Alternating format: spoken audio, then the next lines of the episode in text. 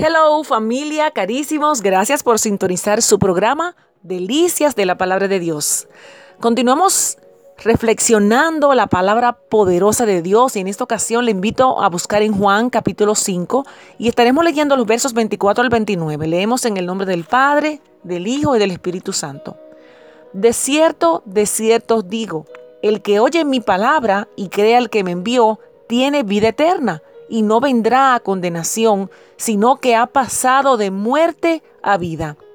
De cierto, de cierto os digo, viene la hora, y la hora es cuando los muertos oirán la voz del Hijo de Dios, y los que la oirán vivirán.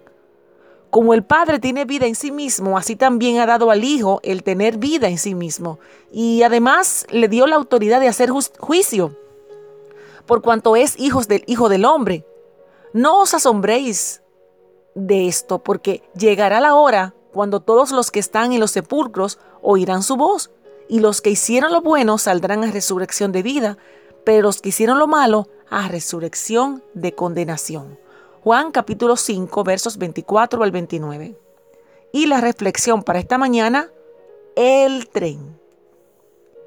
Cuenta un predicador que estuvo observando el comportamiento humano que un día cualquiera estuvo ahí próximo al tren, se encontraba eh, junto, justo a la estación y notó la llegada de uno de los trenes, pudo observar muy de cerca cómo se abrazaban, se alegraban y reían llenos de gozo las personas que llegaban y reencontraban con sus familiares en la estación. Al pasar las horas, otras personas que iban a viajar en el tren que pronto partiría comenzaron a llegar y abordar con excepción de un grupo. Él miró hacia el grupo y vio que estaba un hombre esposado y estas esposas tenían cadenas que lo ataban, lo tenían prisionero. Este hombre tenía un policía delante de él, otro delante y otro policía a la derecha y otro a la izquierda. Y estos lo ataban poniéndolo en el tren para llevarlo a una prisión.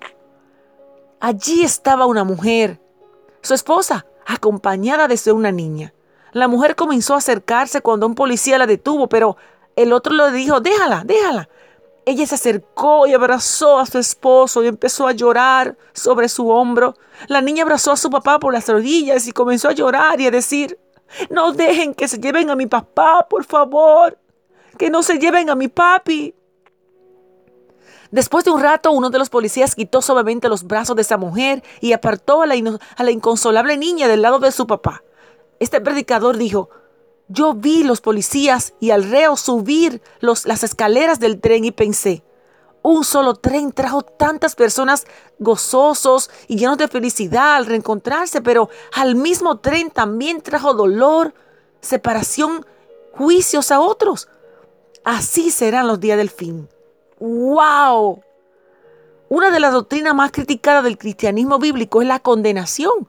La gente afirma que un Dios de amor y misericordia es capaz de no es capaz de condenar a nadie. Frecuentemente en los funerales siempre se escucha que el fallecido ahora está en el cielo al lado de sus familiares, dando por seguro de que nadie será condenado.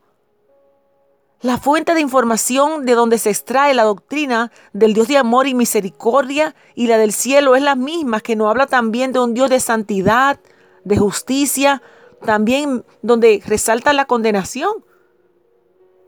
Más nos vale estar del lado correcto, o sea, del lado de los perdonados. Porque no nos confundamos, ningún ser humano, no importa cuán bueno es, puede ganarse el cielo. Este está reservado para 100% de personas santas, puras. Como no hay seres humanos así, todos necesitamos del perdón. Por lo tanto, podemos afirmar sin temor a equivocar lo siguiente. Hay dos clases de seres humanos, los perdonados y los no perdonados. ¿A cuál tipo perteneces tú? Una reflexión para esta mañana muy temprano. El tren.